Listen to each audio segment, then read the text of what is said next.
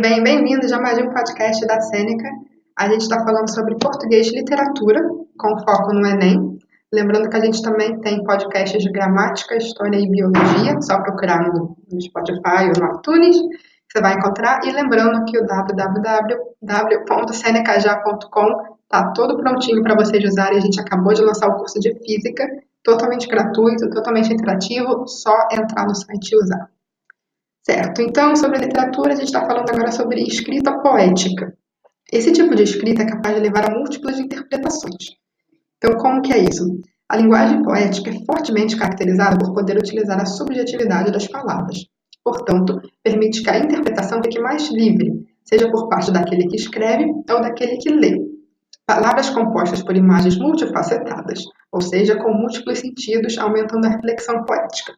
Então, uma característica do estilo poético é que as palavras são multifacetadas, porque elas podem ter vários significados dependendo da interpretação do autor e do leitor.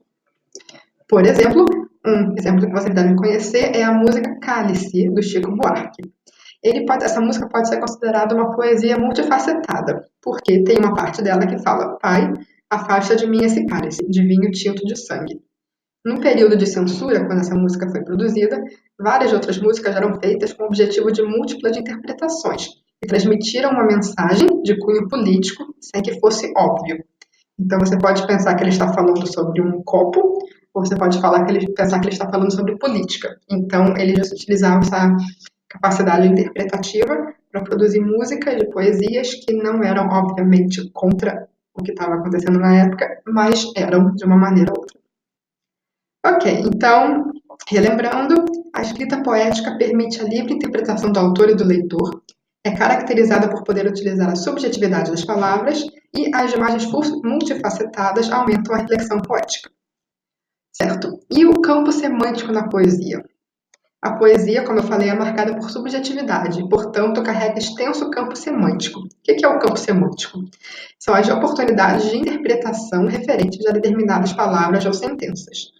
O campo semântico da poesia é extenso, pois nele existe a atuação da subjetividade. Ou seja, a mesma palavra ou frase pode significar um monte de outras coisas. E o que é o signo linguístico? Signo linguístico é quando o significado se une ao significante, conceito e objeto. A poesia pode lançar mão dos signos livres, ou seja, soltos do significante. Na poesia concretista, os escritores usam o sentido natural das palavras e, de maneira plástica, dão origem a um novo signo. Um dos exemplos é o poeta paulista Augusto de Campos, e uma ideia dessa é que o significado da palavra é diferente, ou não necessariamente ligado à forma da palavra. Então, o conceito é diferente do objeto. E isso é uma coisa que se faz na poesia concretista, onde você pode usar, por exemplo, o formato do texto em si, como é que você alinha as palavras, para passar um sentido que não necessariamente tem a ver com a palavra em si.